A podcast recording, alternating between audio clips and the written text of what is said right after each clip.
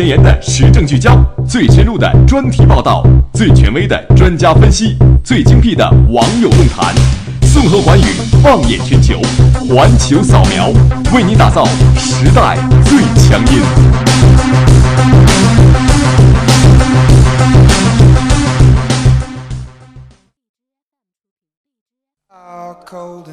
Cards all fold and the saints we see are all made of gold. When your dreams all fail and the ones we hail are the worst of all and the bloods run stale I wanna hide the truth. I wanna shelter you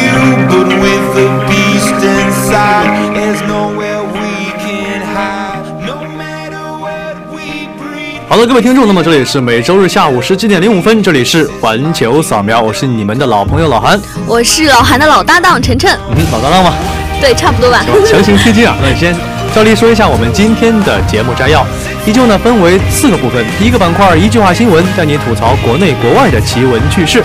那第二个板块就将带您解读纳扎尔巴耶夫卸任哈萨克斯坦总统一事。那这位总统从1999年上任至今是已经经过了五次的连任，为什么会选在今年下任？那他就职期间又有什么样的贡献呢？这一改变对于哈萨克斯坦国内以及国外会有什么样的影响呢？那第二板块就将带您一探究竟。第三部分社会万象，依旧是两条社会上的新闻趣事和奇人杂谈。那最后一个板块世界地理就将带您感受日本的井盖文化。好的，那么一段音乐过后呢，让我们正式进入今天的环球扫描。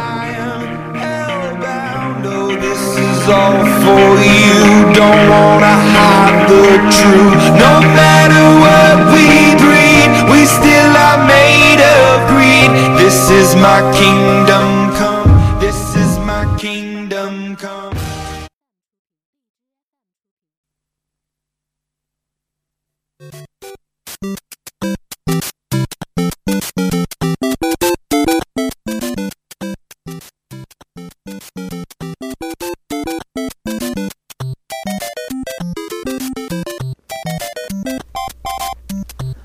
首先让我们进入今天的第一板块——一句话新闻。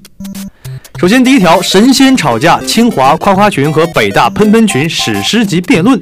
清华学子说：“夸的太好了。男子冒充公职人员诈骗，不料诈骗电话打给了真警察。”来了，老弟。中国假发成外国人刚需，掉发已成全球性问题。不要的头发可以来我这儿换不锈钢脸盆。失航空难黑匣子录音曝光，飞行员绝望翻播音操作手册。天空的遇难者逝者安息。英国哈里王子参观小学并种树，和学生亲密互动，超级有爱。又是别人家的小学。巴西总统访美与特朗普互夸，钦佩日钦佩之情与日俱增。这就是夸夸群的优秀毕业成员。狗生巅峰，尼泊尔流浪犬成为第一只征服喜马拉雅山的小狗。单身狗也引以为傲。西伯利亚山巴掌锦标赛圆满落幕，卡莫兹基凭借着大络腮胡成功夺冠。真是脸皮厚的人才有资格参加的比赛。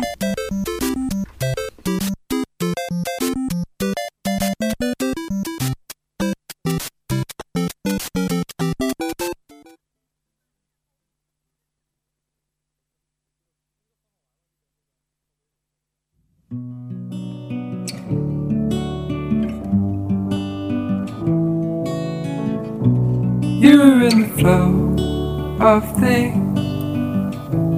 Don't you know I was there with you? Somehow, somehow.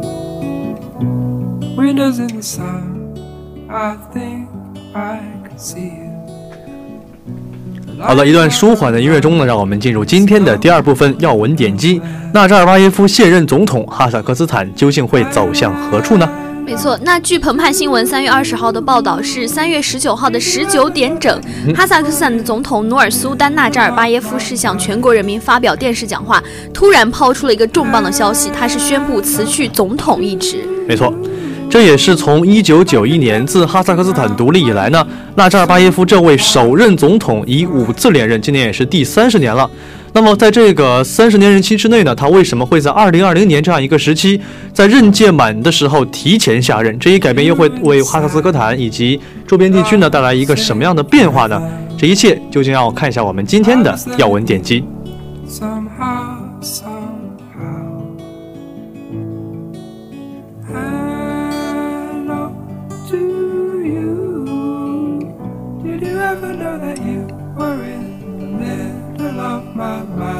那我们要了解这位总统他为何执政了三十年之后突然宣布下任，我们可能首先需要了解一下哈萨克斯坦这一个国家的历史和它的政治以及它的军事、军事的经济的发展情况。一个前世今生嘛。对，那么首先，哈萨克斯坦呢，作为世界上最大的内陆国家之一呢，首先第一点，它的地理资源上呢，有着非常多的像石油啊、矿产啊，包括林木等资源，没错同，时也是有着一个比较重大的战略地位。对，它正好是处于中亚那个枢纽的地方，同时它又是一个非常大的、最大的世界上最大的一个内陆国家，所以说在军事上占着一个非常重要的战略位置。而且我们也知道啊，在中亚地区这一旮旯的国家嘛，他们一开始都是隶属于我们的前苏联，对，对吧？也是，它是也是哈萨克斯坦，也是在一九九一年的十二月十六号是一个正式独立。那么当年签订这个独立宣言的人呢，还正好就是纳扎尔巴耶夫。对，可以说是一个开国元老之类的人物了。啊，已经不仅是元老了嘛，一直任期到现在，到二零二零年，这也已经三十年时间了嘛，对非常久的一个时间。那么也可以说是纳扎尔巴耶夫从哈萨克斯坦作为独立主权国家开始的时候，就已经是在一步一步的为哈萨克斯坦做出相关的打算。对，尤其是在他接任总，嗯、在他就任总统这个嗯刚职位的时候的时候，哈萨克斯坦可以说是处于一个比较，嗯、尴尬的一个地位。毕竟刚刚，独立出来，对，刚刚独立出来，国内的经济以及国内的呃政治的安全状况都是处于一个不稳定的状态。那此时一边是它的经济工农业生产是全面萎缩，经济处于一个停滞，那通货膨胀也是非常的厉害。同时，由于经济的可能萎缩，国内的政治状况非常的不安稳，不到两千万的人口中，可能会有两百万人选择离开。那剩下的人中还包含着超过一百三十个民族，可以说是一个民族问题非常复杂的国家。嗯我们知道俄罗斯嘛，它在苏联的时候，基本上一开始是一个畸形发展，发展重工业啊，还有农业等等。嗯所以其实实际上也就是像现在的俄罗斯，还有白俄罗斯等等几个国家得到了比较快的发展。你像哈萨克斯坦这种属于是被边缘化的国家嘛，应该是一个积贫积弱的情况。那么在这样的情况下，独立，而且人口也不够，人手也不够，而且民族的争端也很严重。在这样的情况下，应该算是给这儿给这个纳扎尔巴耶夫一个烂摊子来收拾。好在说，在九一年苏联解体之后，他作为一个前之前的一个这叫什么叫附属国还是成员国之一嘛成？员国。对，他也算是和这个对外政策上呢是在跟俄罗斯还是跟老大哥之间非常多的亲密往来。对，可以说是与俄罗斯关系最为亲密的一个前加盟共和国。毕竟自己走不动，总要抱一个大腿一起跑，是吧？而且像我们知道的欧亚经济联盟啊，包括前段时间的这个亚投行啊等等这些相关的外交方面的政策呀、经济政策还是各种各样的政治政策，其实哈萨克斯坦都是有非常积极的参与在其中的。对，可以说，当呃哈萨克斯坦刚刚开始独立的时候，它是以俄罗斯为它的优先、最优先的一个外交的目标。但是随着可能说，呃，西方对俄罗斯的经济制裁，以及哈萨克斯坦的同样经济受到这样的影响，使得哈萨克斯坦可能被迫需要调整他们的外交政策，把重点需要朝稍微朝别的国家放一放。没错，应该说是他从自独立以来，一直是在前十几年、二十甚至是二十年，一直是在走这个俄罗斯的道路。所以在这样的情况下呢，因为相关的怎么说来着，就是呃近邻的帮助嘛，确实对他的国家的经济政治有很大的帮助和提升。对，但是现在我们也知道，像中美俄呀、西方啊、东方呀，包括美洲地区等等的竞争很激烈，那么势必会对哈萨克斯坦会产生一定的冲击。拉扎尔巴耶夫也知道，一味的走老路去跟着大哥跑，已经不是一个万全之策了。但是他又不想去在这样的情况下呢，做出一个很大的变化。这种情况该怎么办呢？那可能他在他的外交政策上就要进行一定程度的一定程度的调整，嗯，开始追求在与俄外交中的独立性。那可能也是因呃，也是他加入，比如说我们中国嗯所开创的“亚投行啊一带一路”、丝绸“一带一路”、亚投行这样一系列国际的经济的计划中的一部分的原因。嗯，这一些呢，确实是给俄罗斯啊，不给哈萨克斯坦呢带来了比较丰厚的回报，不管是在各个方面，对，但是同时呢，我们也知道，尽管是他在工业上、在经济上有着各种各样的辅助和进取，但依旧作为一个嗯发展中国家嘛，它有一个最致命的问题，就是在一个对外的经济上的进出口上呢，依旧是以一个低产业就是原材料出口为主。对对，还是以依赖原材料，就是它的石油储备为主的。它国内的工呃工工业和农业的发展其实并不是科技化程度非常的高，没错还是比较依原始吧赖对，还是依赖于原材料的丰富来进行他们的进出口。贸易。所以说呢，就着这个吃老本的观念嘛，毕竟是作为一个石油矿产啊、林木啊等等资源比较丰富，对。确实是在这样的方面取得一个比较好、比较明显的吧，就是比较实质化的经济优势没。错，但是同时也算是埋下了一些定时炸弹嘛。对，这使得他们国内的经济非常的不稳定，需要依呃需要依靠他们资源的进出口来获得经济的发展。但是像二零一四年就是。国际上的石油价格暴跌，以及说委内瑞拉的经济危机，会使得哈萨克斯坦政府领导层对经济多元化产生一种紧迫感。他们希望尽早的提高自己工业化的发展程度，来尽早摆脱对资源的高度依赖。那么问题来了，想要去摆脱这种依赖，领导层想要去做出一些方面的政策调整，但是我们知道，纳扎尔巴耶夫作为一个不能说老大哥了，应该是老祖宗这样的一个人对人物，想他知道明知道有这些问题，但是已经是在长期的这个实践之中呢养成了习惯。这种情况下，怎么能够既保持自己的习惯，同时又能够让这个国家的形势变成一个明朗的变化呢？他选择了一个最简单粗暴的方法，那就是退休。对，退休，我不干还不行吗？所以说，作为一个领导人，我们也知道，你不是说哎我想走就走的一个情况。那么凭什么纳扎尔巴耶夫能够做这样一个我个人觉得很草率、很直接的一个决定呢？那让我们一段音乐过后呢，再为继续为大家分析一下。Life you.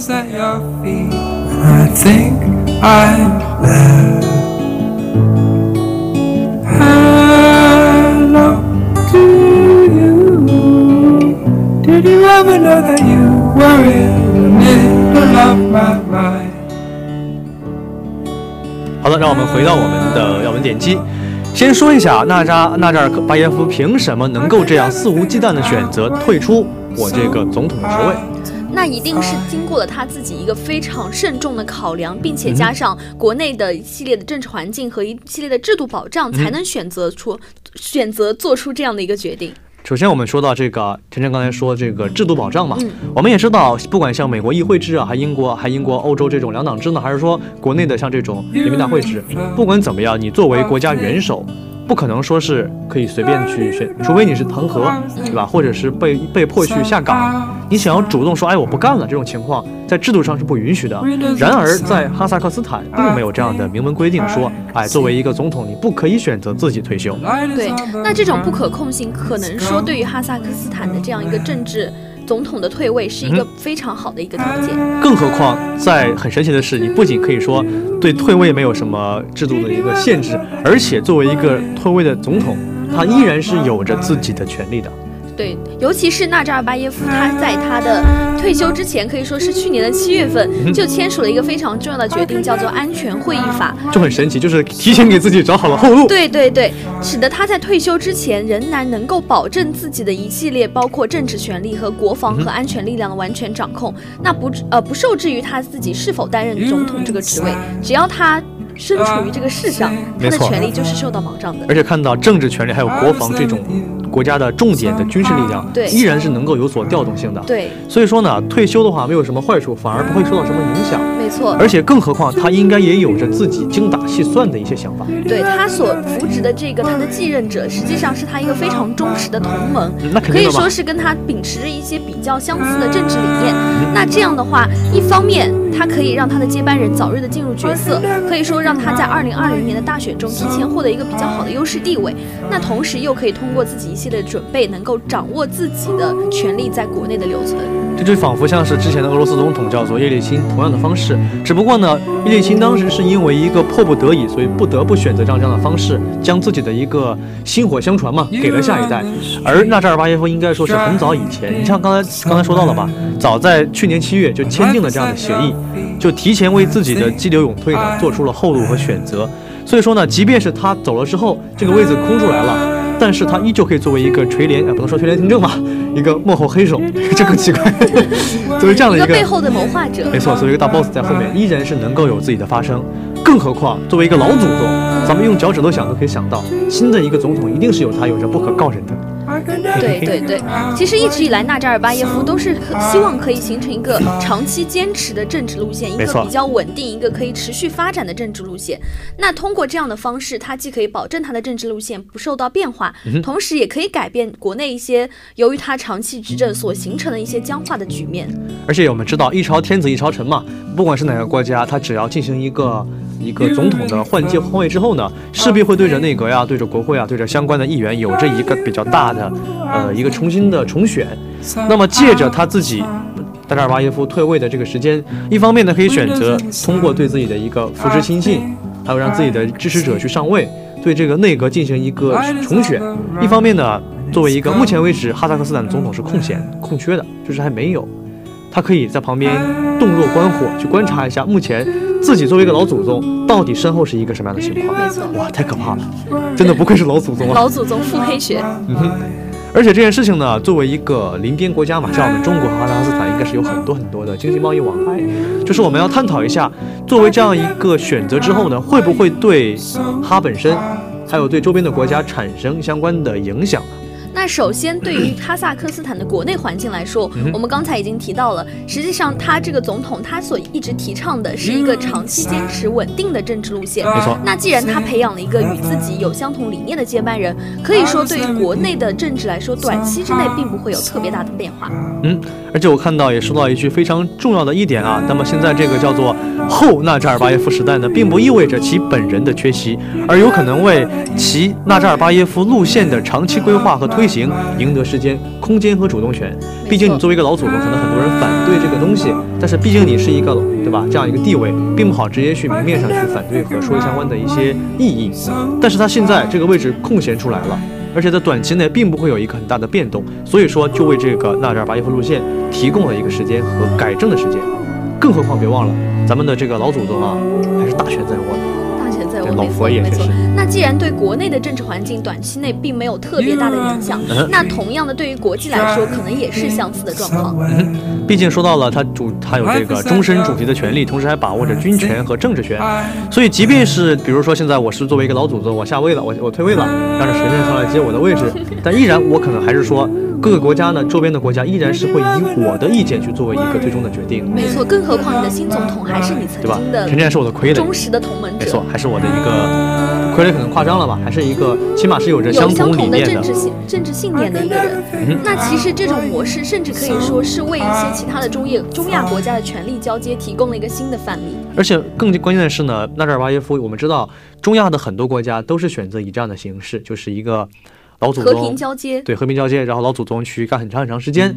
这种方式呢，也是为这些国家，包括很多现在仍处于战乱啊或者纷争之间的国家的政党之间，去选择一个全新的模式。对一个较为和平眼呃和平眼镜，同时又可以保证自己的政治路线不会太产生太大变化的一个模式。嗯，所以总结来说呢，感觉仿佛在听一场，嗯哼，老佛爷在 不断谋划的这样一个过程而已。运筹帷幄的过没错，，毕竟人家虽然说人家已经过了耄耋，到了耄耋之年嘛，已经年近呃年近八十，了，已经是一个老人家了，但依然能够这样怎么说呢？叫做运筹帷幄，决胜千里，感觉政治家跟我们普通人是姜样还是老的辣，对没吧？错没错。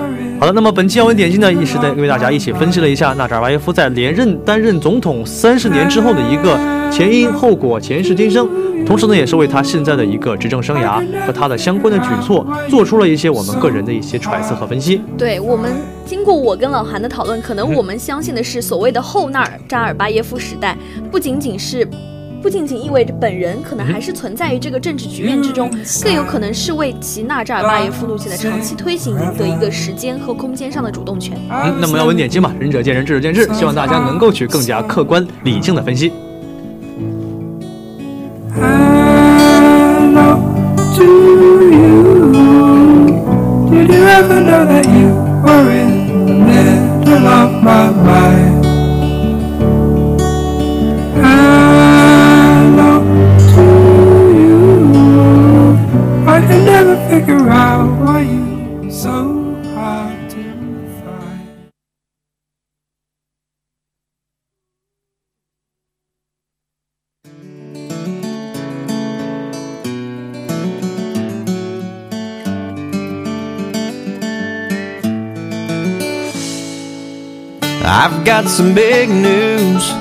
Bank finally came through, and I'm holding the keys to a brand new Chevrolet. Have you been outside? It sure is a nice night. How about a little test drive down by the lake? There's a place I know about where the dirt road runs out. We can try out the four wheel drive. 好的，那让我们进入我们今天比较轻松的一趴，也就是我们的社会万象。首先，第一条新闻呢，就是一个非常沙雕的新闻啊对，，非常沙雕。嗯，乌龟呃是一个乌龟挖洞坑了一家三口，最后竟靠生菜得救对。可能你听这个题目并并不觉得沙雕啊，但是这个情节的发展是非常的令人诧异的。让我们陈晨来给大家介绍一下那。这个事情呢，是发生在美国的加利福尼亚州。那当地的消防局是接到报警说，一位女士说自己的老公、嗯自己的狗，还有自家的乌龟是三个生物被 困在了一个洞里面。没错，这感觉听着那到底是很怎么回事呢？那消防员是紧急出动，到达现场之后才知道，就是那只乌龟叫做哥斯拉惹的祸。这只乌龟呢，也是和他们家一只体重，呃，一只一只德牧啊，还有一只哥斯拉乌龟。哥斯拉乌龟是重达七十多斤。没错，那是它偷偷咪咪、悄咪咪的在后花园里去挖了一个洞。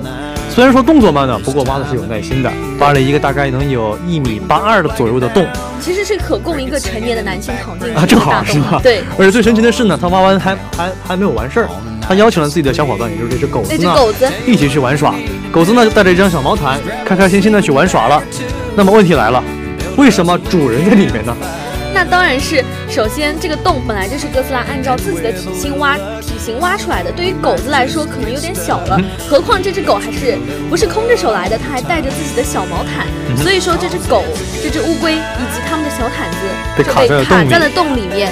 那铲屎官当然是坐不住了，铲屎官想要进去把他的宠物们救出来，没想到他进去之后也被卡在了。可以脑补一幅画面嘛，就是洞外面撅着一个屁股和一个腿，里面藏了一只狗，最里面还爬一只乌龟，那还有它们上面裹着一条小毯子，就让我想起那个温馨的一家三口。就那个说说感觉，就那个脑袋被卡在椅子里那种感觉，你知道吗？就非常沙雕，而且而且关键是可以想象一下女主人打电话时的心态。说来你可能不信，我老公被卡洞里了，而且还有我家的狗和我家的乌龟他。们一起进洞里了。那么最后呢，也是在一个非常史诗级的救援团队中呢，先把毛毯给掏了出来。然后到底是怎么把乌龟引出来的呢？他是用生菜给乌龟慢慢爬，但是所以我就想问一个问题啊，这个男主人是怎么出来的？那当然是先把毯子拽出来，再把乌龟拽出来，然后男主人再爬出来，到底是一个什么样的体位呢？突然就突然开车突然就很神奇啊！所以这个地方，这个这个这个消新闻呢，大家可以自行的去慢慢脑补一下。反正最后得出一个结论嘛，以前是养狗需谨慎，现在是养啥都不安全啊，感觉。就养这个男主人可能也是有点问题，所以是希望大家能够去遇到这样的情况呢，不要自己随便的去做一些莽撞的决定，毕竟这种事情传出来呢，还是有点尴尬还是。挺丢人的。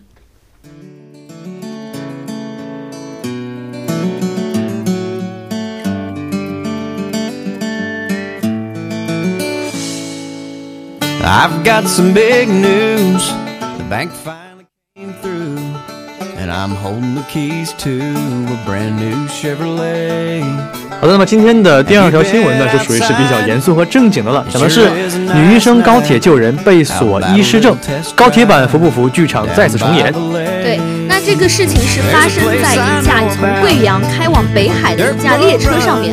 当时车上是有一名旅客突发疾病，紧急情况下，这个车上的一位女医生叫做陈瑞，是伸出援手进行救治。但随后列车的工作人员却要求她出示她的医师证，并且要求这位女医生写出情况说明。那这件事情发酵之后，也是在网络上引起不小的讨论。其实就这个事本身而言呢，算是一个公说朋友理，婆说婆友理的一个情况嘛。首先，医生医者仁医者仁心嘛，毕竟出现这样突发情况，救人肯定是第一要义。但是作为一个列车人员，他们有责任去保证这个乘客的安全。对不可能出现你一个江湖大闹，对吧？所以他索要医师证也是一个正确的选择。所以其实两方都没有错误，但是产生了肯定产生相关争执了嘛。但好在这个事件的后续解决还是比较令人感到圆满的。没错，在后续的情况中，男及时伸出援手的陈医生以及所属的医院表达了歉意。那当时这个情况是为了留存和救治相关的资料，他们工作人员是询问了医生是否有议事资格证等证件。那在同时，也是对周慧平课和就职过程留下了相关的文字和影像。总之都是出于一个负责任和好心的一个出发点啊。对。元首的就职，那历史本也是根据了今年的规范。如果我是觉得吧，如果说人和人之间都能够去真心相待，然后互去各司其职，然后恪尽职守的话，这个世界就变得只要人人都是，对吧？我们就会变成美好的人间。Be out there soaking up the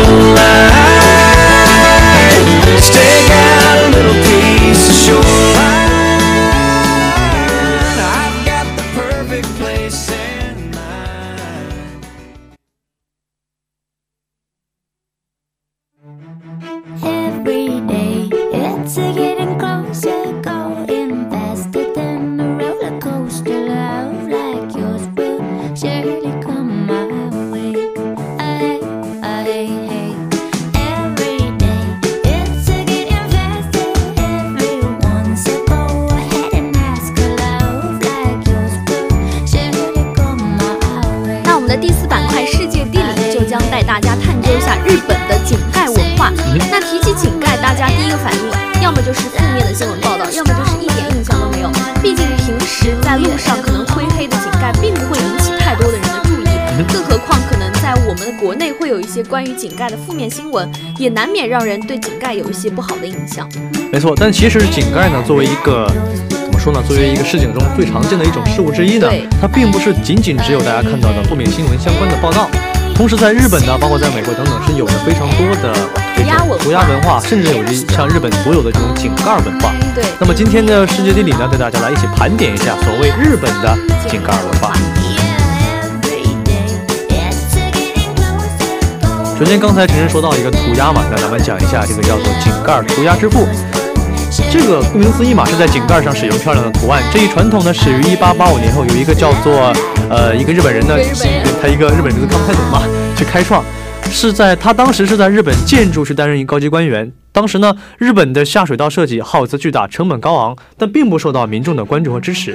毕竟也可以理解嘛，下水道这个东西跟我也没什么太大的直接关系。并且是总是被人踩在脚下，可能大家对这个也不会有太大的关注。所以呢，这种日本的井盖涂鸦活动呢，就是应运而生了。一方面更具有视觉化，一方面可以提高城市的文明和视觉气息。没错，那么我们的日本人他就本身他是在日本建筑部担任高级官员，所以说他就有权利去鼓励各个城市、各个村镇去自行开发具有本地特色的井盖，让大众参与到这项文化活动中，并且发起了井盖设计大赛。没错在日本民间掀起了一个井盖设计的风潮。那这项传统仪式延续了一百多年，直到今日。嗯，就像我们看到美国的墙壁涂鸦，包括日本的井盖涂鸦，这些呢都是算是一个将本来最不起眼、最普通的一个事物呢，变得不平凡，变得比较出彩。没错，并且井盖是我们日常生活中随处可见的东西。当我们将文化赋予那么井盖也会成为这个城市，甚至成为这个国家的一张文化的名片。没错，除此之外呢，除了涂鸦之外，还有我们的井盖图案。我们知道日本嘛，有很多很多的二次元文化，对吧？各种各样的漫画呀，包括一些经典的传统文化。那么将这些，尤其是二次元文化呢，将它们以图案形式赋予井盖，其实就是把井盖变得非常的有灵魂了。对，那一方面可以将一些名胜古迹的图案印在上面，这个是文化特文化方面。可以最大限度的突出当地的特色，并且可以成为当地一个比较吸引人的旅游景点。嗯就比如说奈良，像奈良县，我们知道奈良的鹿是最有名的，没错那么奈良县的井盖上面就会有神明使者小鹿。包括像我们说到刚才柯南嘛，柯南小镇啊，包括什么什么死神火影啊等等，都可以放在我们的哆啦 A 梦啊，都可以放在这个井盖上井。盖上面，其实给这个城市，给这个非常忙碌的城市中呢，多了一些浪漫和情怀。没错，那么最后呢，不知道晨晨有没有听到过一个井盖粉丝团？井盖粉丝团是什么样的存在？顾名思义嘛，就是以一个井盖为自己的 idol 去作为一个追星，听着怪怪的，但是他是们他们是这样的一个组织，通过网站啊、论坛啊，收集很多很多的井盖图片，然后设计出以井盖为主题路线的暴走计划，像寻宝，有点像我们这个叫什么？哎，定向定向运动定向运动，没错，只不过是以这种很多综艺里面说到嘛，综艺里面你们去找路标、找建筑，而我就不一样，我比较厉害，我找井盖。甚至有一点像集邮的感觉。哎，对对对，这个特别像。图案你收集到一起，然后放在一个相册里面，也是一个非常有意思的事情。所以说呢，还是不得不佩服这些人们之间的一些丰富的想象力和创造力，能够将这样一个很很普很普通、很平庸的一个东西呢，变得这样的妙趣横生。对对，即使是最普通，然后可能是甚至有些肮脏、有些灰暗的非常的开心。对灰暗，如果你将你的浪漫浪漫的思想，将你的文化意识赋予到其中，那么它就会成为你生活中无可打量的一部分。此时此景，让我想起我高中的一个作文题：什么？生活中从来不缺少美，只是缺乏，发现美的眼睛没。错。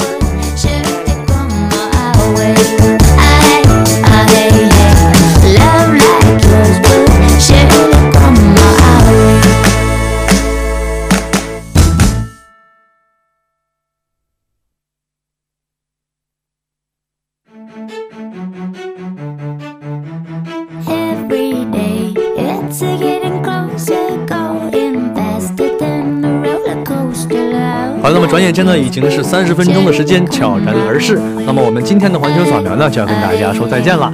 依旧是带大家去回顾一下我们这期说到的相关内容。第一板块一句话新闻，带你吐槽了国内国外的奇闻趣事。没错，第二个板块是晨晨跟老韩一起唠了唠最近哈萨克斯坦总统的卸任之事。没错，第三部分社会万象呢，一个是主人连龟带狗一起卡到洞里的神奇新闻，一个呢则是女医生高铁救人去引发了一些社会上的关注和思考。对，那最后一个板块世界地理就将带大家带大家感受了日本的井盖文化。呃，那么也是我们的环球扫描呢，人在家中坐，走遍天下就不发愁啊，对，叫双压死狗。